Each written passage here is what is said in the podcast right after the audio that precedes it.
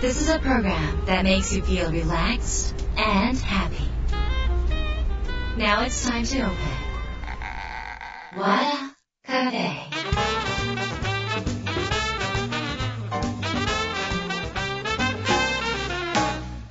和田カフェのオーナー和田博美です。やる気満々の人もちょっと明日が憂鬱な人も明日笑っていけるよ。今夜もワクワクお届けします。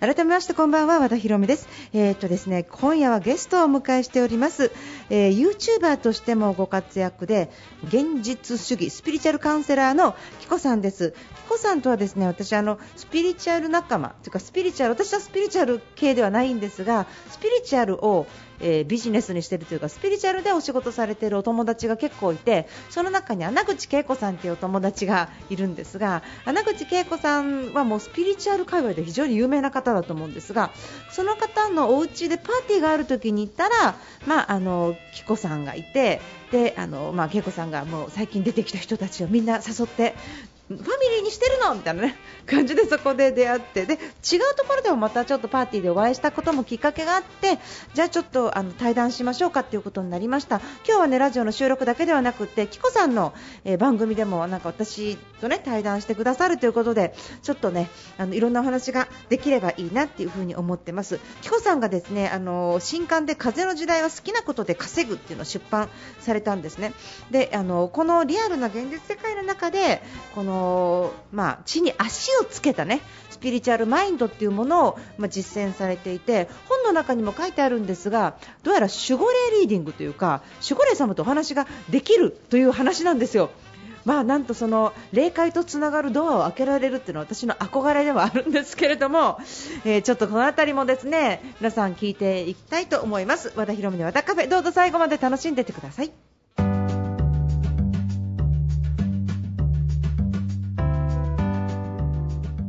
和田博美の和田カフェ。今週はゲストをお迎えしました。現実主義スピリチュアルカウンセラーキコさんです。よろしくお願いします。よろしくお願いします。よろしくお願いします。キコさんはいつも、はい、シルバーです ちょっと本当変わった服をすごいですよね。宇宙みたいな。かっこいいモデルさんみたいにも すごい高くてかっこいいし、もう色も髪も全部ね、はい、ブランディングっていうか自分の中で好きな色でやってるんですか？そうですね。なんかなりたい自分とかテーマが、うんうん、私もあの近未来なんですけど、ちょっと宇宙人っぽくというか、はい、そんな感じでやってます。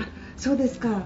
じゃああの地球人から宇宙人に今日説明 質問させていただければむっちゃ地球から行きますね。みたいな感じなんですけど今回ですね紀子さんが、はい、えー、初めての本ですよね。はい初めてです、えーと、風の時代は好きなことで稼ぐっていう本を、まあ、出版されまして今日はあのこの話についてね、はい、いろいろお話を聞きたいと思ってます、はい、あのこの活動され始めたのって何年ぐらいなんですか？これやり始めて。あの YouTube 私 YouTube がメインなんですけど、はいはい、YouTube で現実主義スピリチュアルカウンセラーって言い出したのは、うん、えーと、23年前ぐらいですかね。23年前でこんなヒットして本当ありがたいことに、ちょっと流れに乗らせていただきます。すごいですね、やっぱさすがだと思うんですけれども、それまでってなんか普通の会社員だったらエステエステやってたりとかしたんでしょ？そうですね、あの新卒で証券会社入って、はい、その後エステに転職して、自分でエステやって、でスピリチュアルカウンセラーを自分でやって、その後ユーチューバーって感じですね。そうですね、ちょっといろんな経歴があるわけですが、もともと紀子さんも好きなことをやってたわけじゃないんですよね。好きじゃなかったというか好きを間違えてたって感じですかね。えでもエステは楽しかったんですよね。エステは楽しかったです。なるほど、はい、でもあのそれまでの証券会社の営業とかは、はい、向いてたけれども好きじゃなかった感じですいや向いてもなかったえそうですか？向いてそうなんですけど全然できなくて、ええ、同期が150人とかそれくらいいたんですけど、はい、下から数えた方が早いぐらいのところをずっとキープしてました、飛び込み営業してたんですね。してましたピンポンして。わお。本当に向いてなかったですね。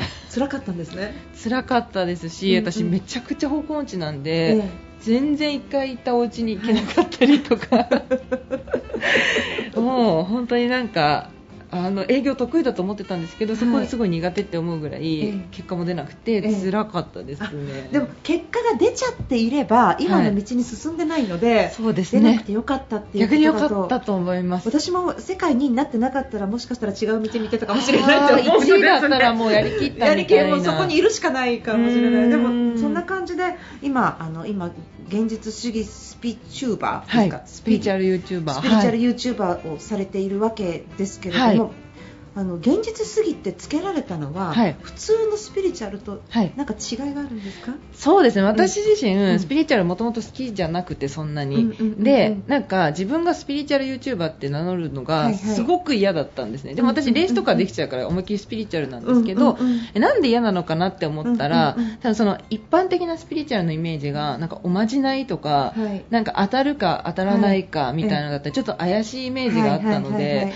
それがもうすっごい嫌で,、はい。でしかも現実派の人たちに何なのそのバカみたいなのみたいな怪しい何何そんなことを信じてんの、はい。みたいなはいはいはい。イメージがすごく嫌だったので、ええむしろ一個人の人間としてはそっち側の人なんうんうんでそういう人にあの届けたいなって見てもらえるようにしたいなと思ってうんうん。現実主義ってつけたんですよ。うんうん。なんでなんかこの必ず現実が変わるっていうことを、うんうん。あのこう一番大事にしてて、はいええ。最後現実でなんかアクションをしてこういう風に何かが変わるよっていうところにつなげたスピリチュアルなるほど。すごい共感します。あ本当ですか、うん、なんかあの思うだけでうまくいくっていう風にやっちゃうと、うんうんなんか行動しない人が増えてしまってそうなんですよね。そうなんですやっぱりあの地球人としてはですね、はい。あのやっぱりエネルギー体じゃなくってうん。ボディ持ってるから、そうなんですよ。ボボディはやっぱりエネルギーとしてついてこないのでうん病気もするし、うんうん怪我もするから、うん。このボディを動かさないと魂一緒に動かないんじゃないのかなと思って。なんですよね、ええなんか、えいくら引き寄せが本当だとしても、ええ寝てて、ええ天井からお金降ってくるわけじゃない。そうなの。そう私もだからねそれはすごいいつも言ってて、えだからあのワクワクすれば物事が叶うっていうのは正しいんだけどワクワクして動いたらだよね。そうなんですよ。それをめちゃめちゃ言いたいと思って、うんうんうんうん。だけどそのスピリチュアルに染まりすぎちゃって、行動とかしなくていいんでしょってなっちゃってる方にも伝えたいし、うんうん。スピリチュアル怪しくて聞きたくないっていう人にも届けたくて、うんうん。なんかその両方の架け橋になれたらいいなって思ってちょっと活動してるんですよ。さすがです。私それすごい共感します。ああ嬉しいです。私も神社好きなんで、はい。あの私昔神社で修行してたんですね。滝打たれたりとか。えそんな本当の修行本気の修行 修行人なんですよ。すごい。地球人ですから。でなんかそれで神社でイベントとかもよくしてたんですけどなんかあの茂木健一郎さんと一緒にやった時に、うん。じはい。神社にこうお参りしてる人の茂木さんがい。目の前で、みんな神社来たからって願い叶うと思わないよ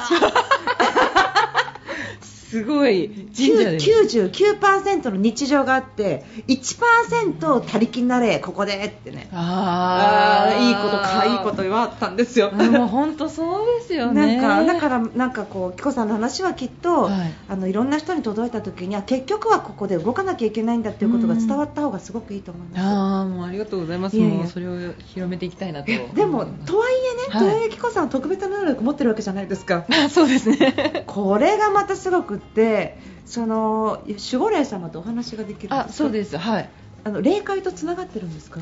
そうですね。あの普段からうん。常につながってるタイプではないんですけど、つながろうって思うとアクセスできるっていう感じですね。私は結構もうしっかり自分の意識があって、うん。で自分と,、うん、と守護霊さんとお話しする感じなんですよ。ええええええなんで、あのーなんかあ何言ってたんだろう私みたいな感じじゃなくって、えええ守護霊さんが言ってきたメッセージが納得できなかった時に、うん追い質問とかをどんどんしていくんですけどえそれどういうこととか地球ではそれできないんですけどどうしたらいいんですか？とかめちゃめちゃ聞くんですよ。うん。えそれがちょっとだから私の特徴かなって思ってます、そうなんですか、はい。えっと綾野さんでしたっけ？あーすごいそこ。本の中に書いてあったから。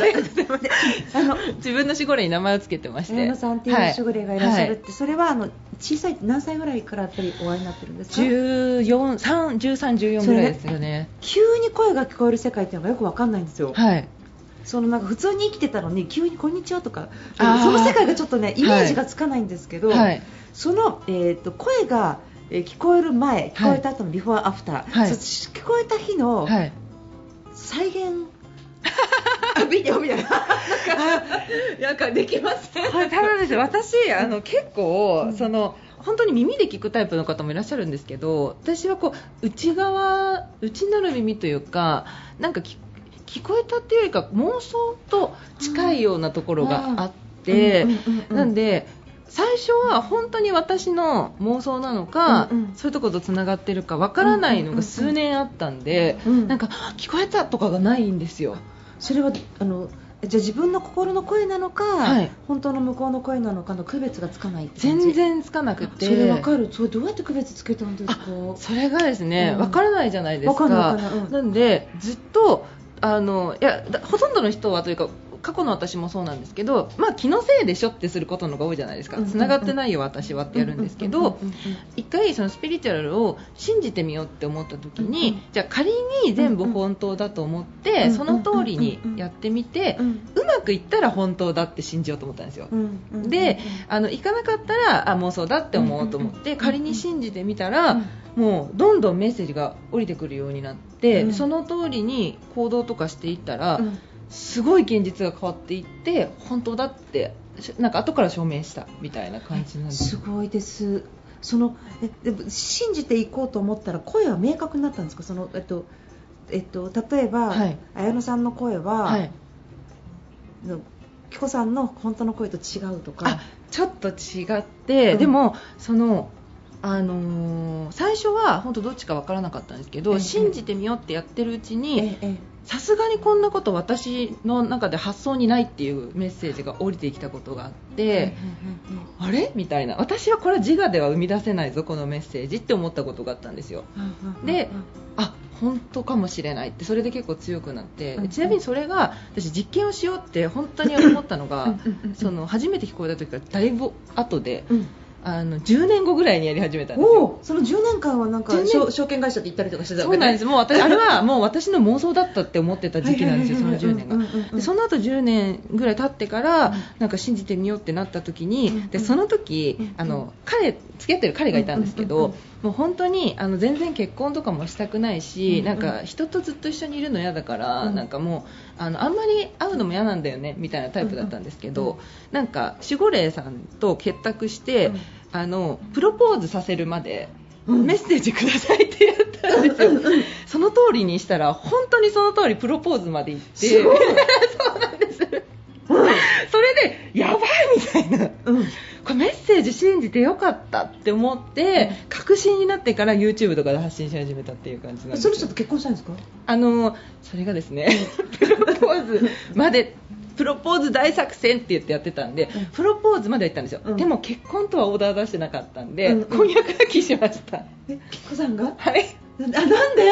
なんかやっぱりプロポーズまでってオーダー出したからそのままその通りに現実がなってしまったのかなと思っていて。ああそうか。そうなんですよ。だから結婚あプロポーズまで行ったら結婚って思うじゃないですか、うんうん。でもそこからいろいろちょっとこの人とは結婚できないみたいな問題がいっぱい起こって、最終的に結婚しなかったんですけど。でもそれが良かったんですよねきっとね本当に良かったです今思うと。でしょ？はい。ほらやめちゃめちゃ良かったやっぱりね。だからやっぱそういうメッセージをあのと聞かずに、はい。結婚して失敗する人もいるわけですねここに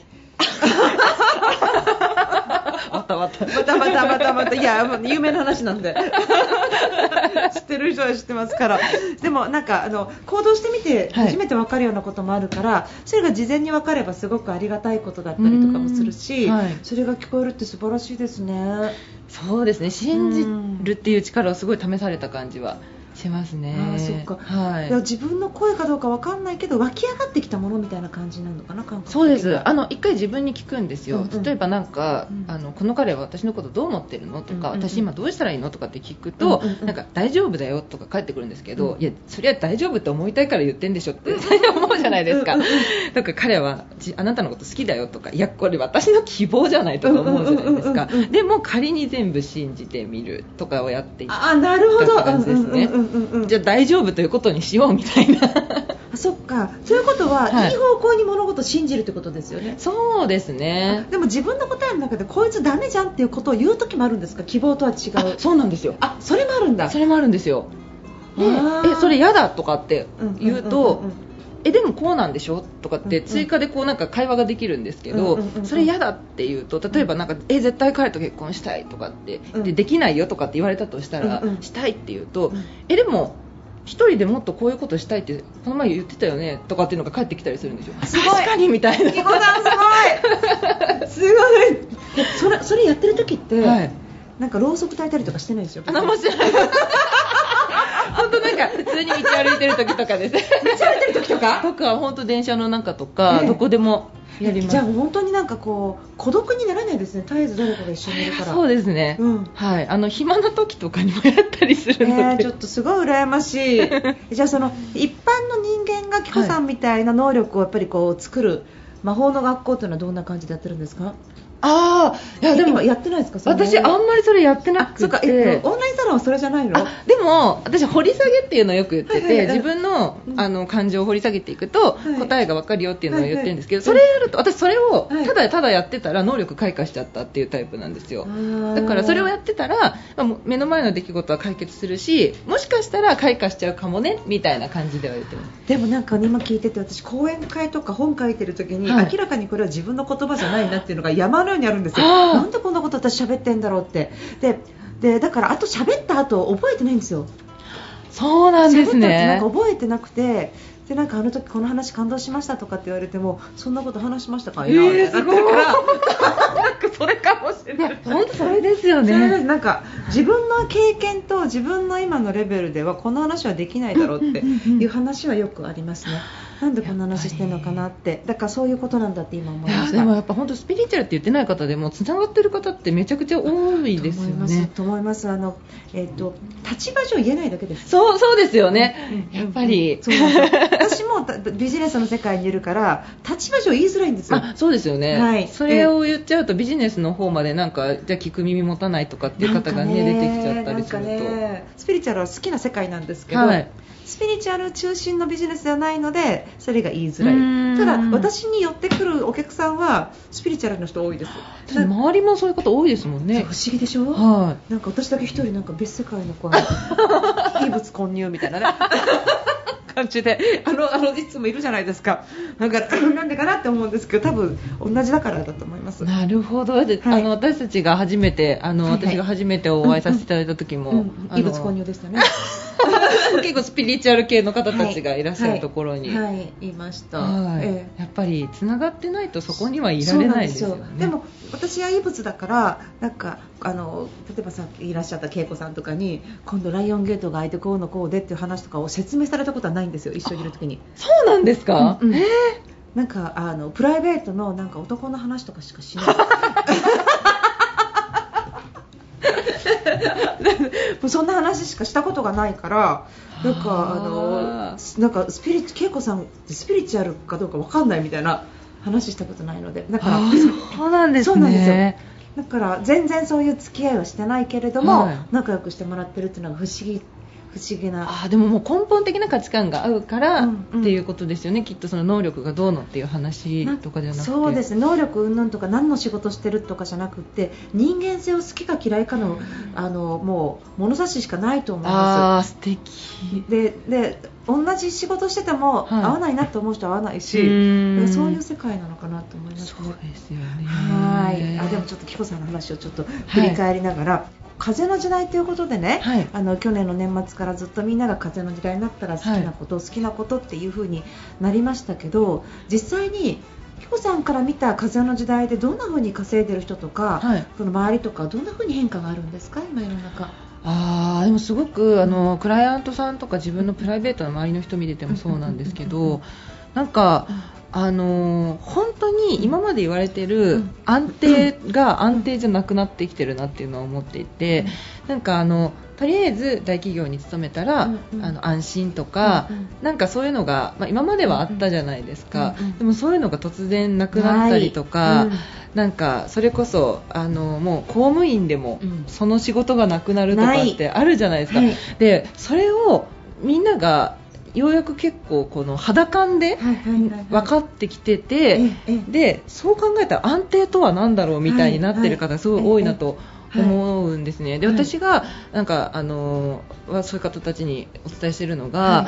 あの本当の安定って、はいその心の安定だと思うんですけど、あの私本当に表面だけ見たら全く安定してない人生なんですけど いろいろいろんなこと手出してやめてとかってやってるので。でもなんかその自分の中でこんだけいろんなことをいろんな方向でごちゃごちゃやってもなんとかなってるから、まあ、どんなことが起こってもどうせ私は自分の好きなことで稼ぐんだろうなっていう安心感だけは持ってるんですよ、なんかそっちの方が安定じゃないかって私は思わかるってるんですよ。いや本当これなんかどうなってもなんかどうせできるよって思ってる方が安定だから、それだったら1個のところにしがみついてこれしかできませんの方が逆に不安定じゃないっていう風に見た時に、だったら私今の仕事別にやりたくないですっていう方がすごい多くて、であの好きなことで稼ぎたいですっていう方がめちゃくちゃ増えてるんですよね。でそれが今までだったら結構何バカなこと言ってんのみたいな感じで止められてたけどあの周りにそういう人増えてたから増えてきたから私がやっても結構みんなあそうなんだぐらいで受け入れてくれるっていう方も増えてきててなんか全体的にそっちに行ってるのかなっていうふうにはすごくわかります。あの社会そのものが変化してるわけですからうんなんかあのなんかライフシフトですよね、はい。まさまさにあの世界そのものが変わってて昔のお父さんお母さんと同じようなモデルではもう生きていけなくなってる世の中でどんな風に生きていくかっていうとやっぱ自分次第ってことですよね、そうですね、うん。頼れるものは自分みたいなね、もう本当にうんうん。そう思います。特に今って、うんうん。なんかそのコロナになってから、うんうん。それこそ何を信じたらいいんだろうっていうこと結構あるじゃないですか、あのいろんなことが。はいはい。で今までだったら、もう特に日本だったら、うん。ほとんどの人は絶対こうみたいな答えがあったと思うんですけど、はい。なんかすごいなくなってきてるなと思って、自分で考えなさいよって言われてる感があるなと思うんですよ。はい。あの自分の人生っていうのを自分の基準で見直すところに入ってる方が多いなっていうふうにはそれも誰にでもできることですか？そうですね。よかった、うんか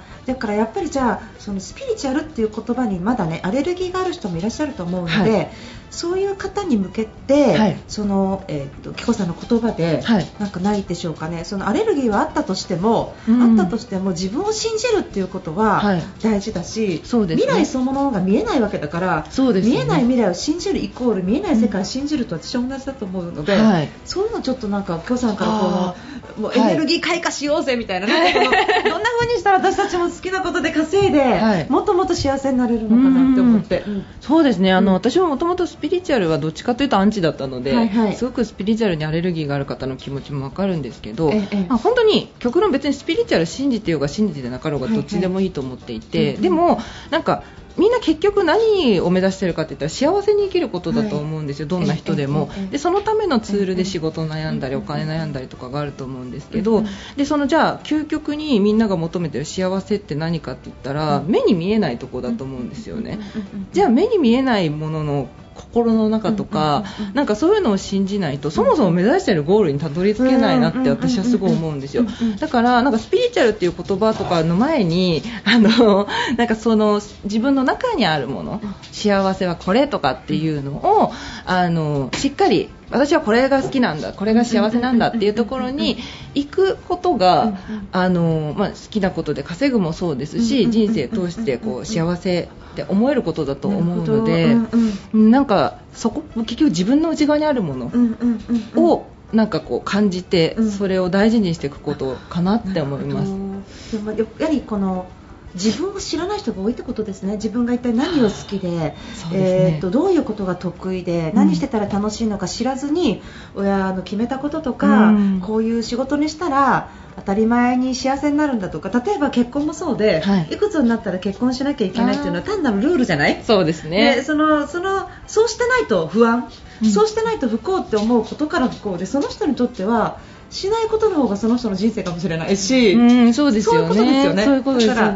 えっと誰かが決めたことじゃないものに沿わなきゃって感じですかね。そうですね、うんなんかそれがすごく風の時代っぽいなって思います。そそっか、はいじゃああの紀子さんの YouTube とか見ればもっと勉強できますか？あもう私はなんかその、うんアンチスピリチュアルな人にも届くような発信っていうのをすごく考えているので、うんあのとにかうんくうん幸せになりたい人は見てくださいっていう感じですね。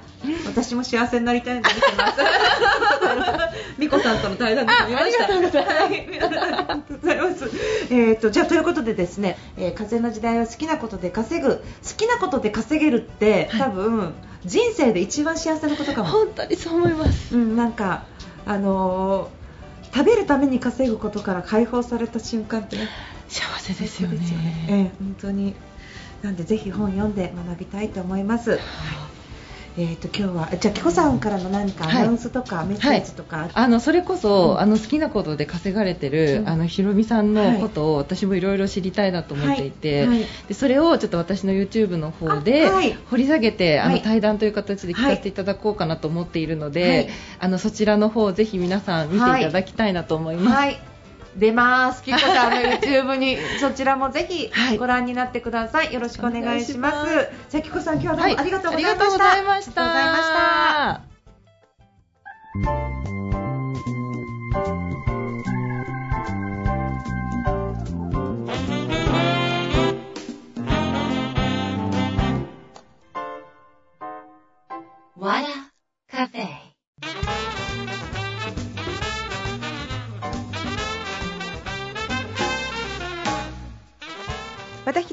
いかがでしたか、えー今週は現実主義スピリチュアルカウンセラーのキコさんにお伺いしました。キコさんの本風の時代は好きなことで稼ぐっていうことですね。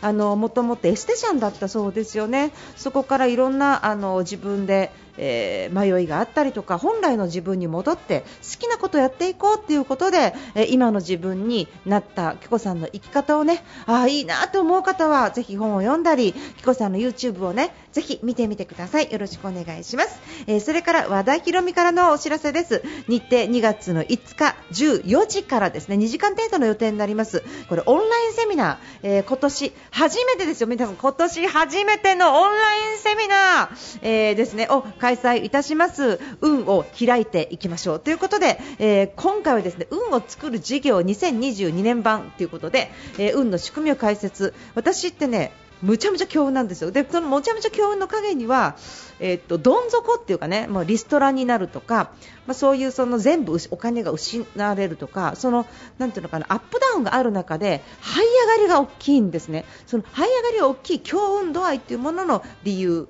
で、そして人生っていうのはどうやったら配られたカードでうまく生きていけるのか。運を作る事業のこの本をね、一回作ったんですが、この時にあの編集の方から、和田さんは強運なんですけど和田さんにとっての運とはっていうこの課題をいただいてそして運っていうのをねちょっと自分で解明していったんですね。で運っていうのはこのえこういう仕組みでこんな風に上がっていくとかね。こんな風にえやっていくとうまく上がっていくっていうことをちょっと自分の生きてきた背景からえ編み出したものがありましてそしてそれが、まあ、運っていうのはバイオリズムがあってあの本当は山谷、山谷みたいになってるんだけど谷の過ごし方を上手にすると、まあ、谷に落ちなくなるっていうのはそういう工夫もできる、まあ、そこには予定思考が絡んでくるわけですがであの、まあえっと運というのはこの螺旋階段みたいになっていてあの同じことは繰り返されるんだけど体験度合いが違ってくるっていうのも運の一つの方法ですね。そして運は変えていくことができる。それも自分のチョイス決断チョイス行動ですね。そして脳の仕組みを利用して運を変えていくことができます。ますよっていうねそういうことで、まあ、運というのはこういうものなんだ。で、まあ、2022年いい運気をつかもうじゃないかと。でこれはまあなんかあの不思議な話とかではなくてねあの行動によって変えていこうということをちょっとやっていきたいなというふうに思います。2月の5日14時からですね、えーと運を作る事業の解説をさせていただきます。もしよろしければこちらの方をぜひお申し込みください。和田ひろみのホームページから、えー、和田ひろみで検索すると株式会社ヒロアのホームページが出てきますのでその株式会社ヒロアのホームページのトップバナーに、えー運を作る事業のバナーがついておりますのでそちらの方から入っていただいてください。よろしくお願いします。和田ひろみの和田カフェ今夜はこの辺りで閉店です。皆さんにとって来週も素敵な1週間になりますように。お相手は和田ひろみでした。